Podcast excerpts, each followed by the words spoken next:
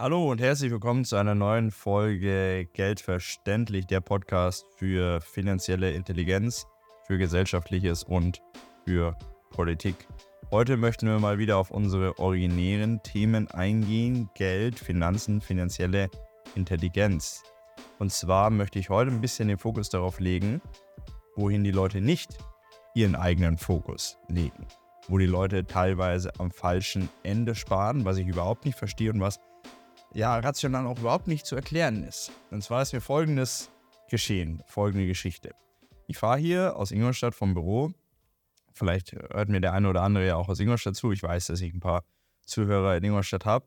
Ähm, und fahre von hier aus quasi Richtung in so einem großen Einkaufszentrum bei uns.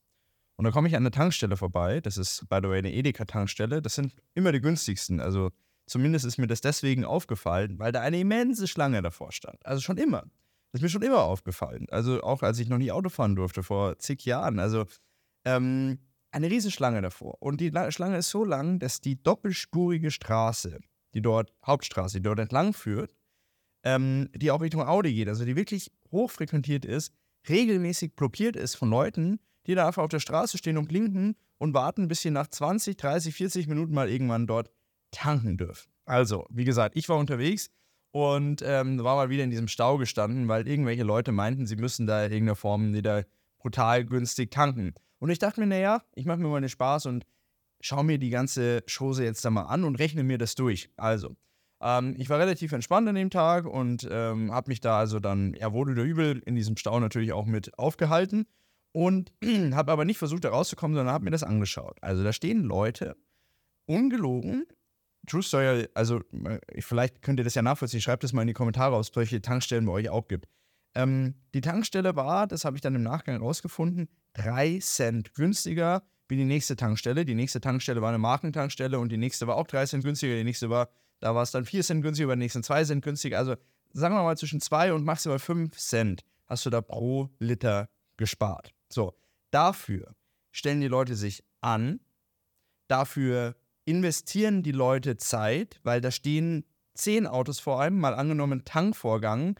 Aber gut, es sind zwei Zapfsäulen da, also zehn, dann sind fünf Autos vor einem. Ein Tankvorgang pro Auto kostet mal locker Volltanken, 50 Liter, die reinpassen. Ja, mit Zahlen, ich würde mal sagen, also vier Minuten bist du auf jeden Fall. Bis der weg ist, eher fünf. Also wartest bis zu 20, 25 Minuten, bis du zum Tanken kommst, wartest du, investierst deine eigene Zeit, um dann, und das habe ich auch mal mir durchgerechnet, sagen wir mal, du sparst hier im Durchschnitt 2 Cent. Durchschnittlicher Tank 50 Liter. So, das heißt, du sparst hier 100 Cent. Sagen wir mal, er wird sich 3 Cent sparen, dann sind es 150 Cent. Also 1 Euro, maximal 2 Euro, die man sich spart, wenn man an diese Tankstelle geht. Also wir sprechen über 2 Euro. Und jetzt möchte ich auf den Faktor Zeit mal eingehen. Die Leute schätzen ihre eigene Zeit nicht. Für 2 Euro. Wie häufig tankt ein durchschnittlicher Deutscher im Monat? Ich weiß nicht, ähm, zweimal vielleicht, das ist 4 Euro im Monat. Das sind es 48 Euro im Jahr, die ich maximal sparen kann. Investiere da aber pro Tankvorgang vielleicht bis zu einer halben Stunde. So, das sind dann irgendwie zwölf Stunden, die ich im Jahr nur damit verbringe, in der Schlange zu stehen fürs Tanken. Also, äh, unfassbar für mich, dass der Faktor Zeit für die Menschen einfach keine Bedeutung hat und nicht in Geldwert ausgedrückt werden kann. Man muss sich doch die eigene Zeit, die muss einem doch auch etwas wert sein. Ich meine, wir gehen ja auch nicht in den Job und sagen, oh, ich arbeite für zwei Euro die Stunde. machen wir ja auch nicht. Da wollen wir ja auch einen gewissen Betrag haben pro Stunde. Drunter machen wir es nicht. Drunter machen wir es nicht. Aber wenn es um uns selbst geht, dann, machen, dann lassen wir es mit uns machen für zwei Euro die Stunde oder für zwei Euro die halbe Stunde. Lassen wir es mit uns machen. Es ist unglaublich. So, das ist der Faktor Zeit, den ich nicht nachvollziehen kann. 100 Pro nicht nachvollziehen kann. Und jetzt, wenn jemand sagt, Kommentare oder sonst irgendwie, ja, 48 Euro sind viel Geld und so weiter und so fort. Na klar ist das viel Geld, gar keine Frage. Aber da fahren Leute hin mit Autos, die kosten Zehntausende Euro und dann geht es wegen 48 Euro, wird dann im Jahr, wird dann da ein, ein Fass aufgemacht und auf der anderen Seite sind alle Konsumläden voll. Es wird sich PlayStation 5 gekauft, es wird sich alles Mögliche gekauft. Ähm, und dann wird wegen 48 Euro im Jahr wird seine kostbare Zeit aufs Spiel gesetzt. Ich verstehe es nicht und ich denke, ähm, ist ja auch immer so eine Mindset-Sache, wenn ich mich für 2 Euro die halbe Stunde da reinstelle und mich mit den anderen dort ähm, ja, in, die, in, die, in, in die Reihe stelle und dort tanke, ah, ich glaube, da, ähm, da kann man dann auch nicht erwarten, dass einem das Geld zukommt, weil wenn man dann so eine Denkweise hat, dann kommt man im Zweifel nicht weiter. Das ist die eine Sache. Die andere Sache ist ja auch, dass es ökonomisch überhaupt nicht sinnvoll ist. Jetzt mal angenommen, ich spare mir einen Euro oder 1,50 Euro, den ich mir jetzt gespart habe durch den Tankvorgang. Dann kriege ich dafür ein Liter Sprit mehr. Wenn ich da in, äh, ein Auto bis 7 Liter Sprit im Durchschnitt brauche, auf 100 Kilometer, komme ich dann mit irgendwie 15, 18, 20 Kilometer mehr weiter, nicht mal, ähm, pro Tankfüllung. Also mit diesem 1,50 Euro, die ich jetzt da gespart habe. So komme ich 15 Kilometer weiter, kann ich 15 Kilometer weiterfahren. Aber jetzt mal rückgerechnet, wie viele Leute fahren denn vielleicht zu dieser Tankstelle hin über einen Umweg und dann wieder über einen Umweg zurück, der vielleicht 10 Kilometer ausmacht und dann hat sich die Sache schon vielleicht voll verpufft. Und dann darf man nicht vergessen, wenn ein Auto im Stop-and-Go-Verkehr ist, ist es deutlich ineffektiver, wie wenn ich einfach hinfahre, Bremse ausmache, tanke, wegfahre. So, Stop-and-Go, halbe Stunde, Motor an, Motor aus, Start, Stopp, beschleunigen, bremsen, also nicht arg, aber Kupplung kommen lassen und so weiter und so fort. Es lohnt sich nicht. Ich meine, es spricht überhaupt nichts dagegen, dass ich sehe, ah, Tankstelle scheint mir günstig, ich fahre da rein.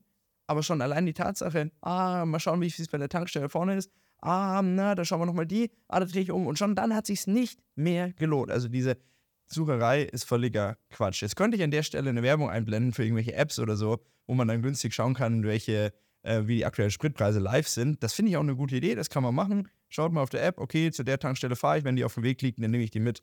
Aber wie gesagt, so viel zu dem Thema, wenn ihr das nächste Mal an der Tankstelle vorbeifahrt und Leute sieht, die da stehen, um da günstig zu tanken, bemitleidet die. Bemitleidet die, die haben ihren Fokus völlig falsch gesetzt. Eine Sache. Nächste Sache, wo wir auch unseren Fokus völlig falsch gesetzt haben, ist das Thema Steuern. Denn auf der einen Seite ist unser Steuerspartrieb so unfassbar ausgeprägt. Unser Steuerspartrieb ist stärker ausgeprägt wie unser Sexualtrieb in Deutschland, also 100 Prozent. Das zeigt sich daran, dass die Leute immer damit um Steuern sparen gehen, sich alles verkaufen lassen. Also früher war es so Schiffsbeteiligungen, Filmbeteiligungen oder sonst was Schmarrn, wo man sofort irgendwelche Abschreibungen zugewiesen bekommen hat und damit Steuern sparen konnte. Boah, da waren die Leute geil drauf. Will ich haben, muss ich haben. Abschreibungen auf Denkmalimmobilien. Ui, da kriege ich tolle Abschreibungen, muss ich haben, finde ich toll. Rürup, oh, oh, kann ich zum Teil geltend machen, geile Sache, muss ich haben, Rürup-Vertrag. Alle diese vermeintlichen Kapitalanlagen, die mit einem Steuersparmodell einhergehen, funktionieren in der Regel nicht. Also um das nochmal chronologisch durchzugehen. Schiffsfonds, Kino, Filmfonds, bla bla bla. Alles nicht funktioniert. Thema Altbau, ja, kann funktionieren, aber auch schon genügend Fälle mitbekommen, wo im, Endeffekt dann die Abschreibung zum Schluss doch nicht so hoch war, wie man es eigentlich geglaubt hatte. Das Denkmalamt dann die Abschreibung runtergekürzt hat und zum Schluss hatte man nur Probleme. Und man darf ja eins auch nicht vergessen: diese Abschreibung, die zusätzliche, die ist natürlich immer eingepreist. Das heißt, ich zahle für Denkmalimmobilien einen exorbitant höheren Preis wie für eine Bestandsimmobilie. Und das ist natürlich eingepreist, dass ich dann diesen höheren Preis über ein paar Jahre eher abschreiben darf. Makulatur, gehufft wie gesprungen. Drittes Thema Rürup.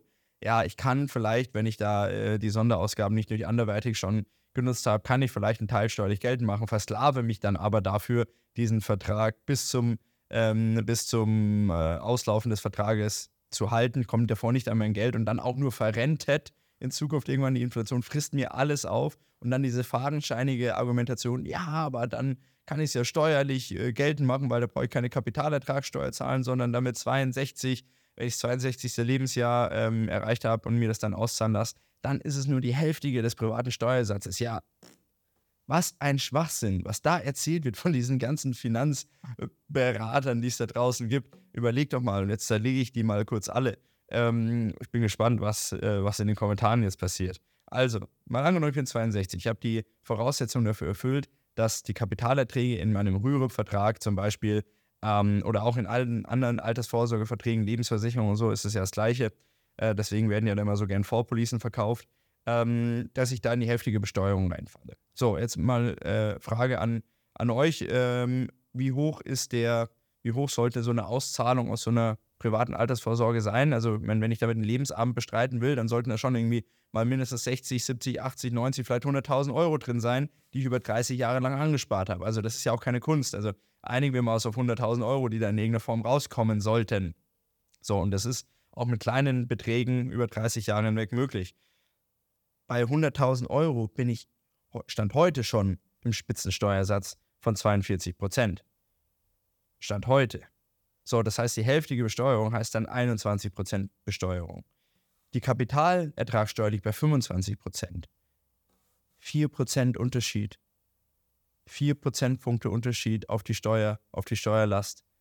Also ich weiß nicht, ob ich mich dafür 30 Jahre versklaven würde in einem Produkt, an dem ich nicht rankomme, ähm, wo ich nicht weiß, was gilt in Zukunft, weil die Regeln könnten ja sich immer noch ändern, wo ich zum Schluss auch nur monatlich an mein Kapital komme. Also in dem Zusammenhang mal ganz kurz Altersvorsorge und Steuern mal kurz zerlegt. Ähm, aber die Dinge werden verkauft, weil die Leute erzählen mir, du kannst Steuern sparen oder so. Ja, geil, mache ich, kaufe ich. Also da völlig falscher Fokus in Deutschland. Grundsätzlich, man kann, man zahlt es immer. Man zahlt die Steuer. Und zahlt sie lieber? Man zahlt sie jetzt, weil ihr zahlt sie sowieso immer wieder. Auch mit dieser BAV, betriebliche Altersvorsorge-Thematik. Auch da, ihr zahlt sie dann halt erst zum Ablauf. Dann sind die Steuersätze höher. Ja, mh, kupft wie gesprungen. Also von dem her, Fokus haben, Fokus auf das, was zählt, Fokus auf das Thema zu haben, wo wirklich Geld zu verdienen ist und nicht, wo ich Geld sparen kann. Also mein Geld verdienen sollte der Fokus sein. Wenn ich meinen Fokus auf Geld sparen habe, dann komme ich da nicht weiter. Und auch nochmal auf das Thema Steuern zum Schluss einzugehen. Was dann wiederum viele Leute nicht machen, ist eine Steuererklärung, wo ich sage, das ist ganz, ganz wichtig. Da lassen sie tausende Euro liegen. Einen, besseren Stundenlohn gibt es gar nicht. Irgendeine Steuersoftware runterladen, drei Stunden dranhocken, 1000 Euro Steuern zurückbekommen, 300 Euro Stundenlohn, alles fein. Aber das machen sie wieder nicht. Aber Rürup-Vertrag abschließen. Checkpot. Also in dem Sinne, wenn ihr das nächste Mal jemanden an der Tankstelle seht, der günstig Sprit tanken möchte oder euch jemand Rürup oder sonst irgendeine Sache verkaufen will, denkt an das Video, schickt den Leuten dieses Video, damit auch sie finanzielle Intelligenz erlernen. Und ähm, wenn euch das Video gefallen hat, lasst ein Like da, abonniert meinen Kanal, wenn ihr das noch nicht gemacht habt. Und ansonsten nächste Woche Donnerstag 18 Uhr ist es wieder soweit. Mal schauen, was wir dann zerlegen.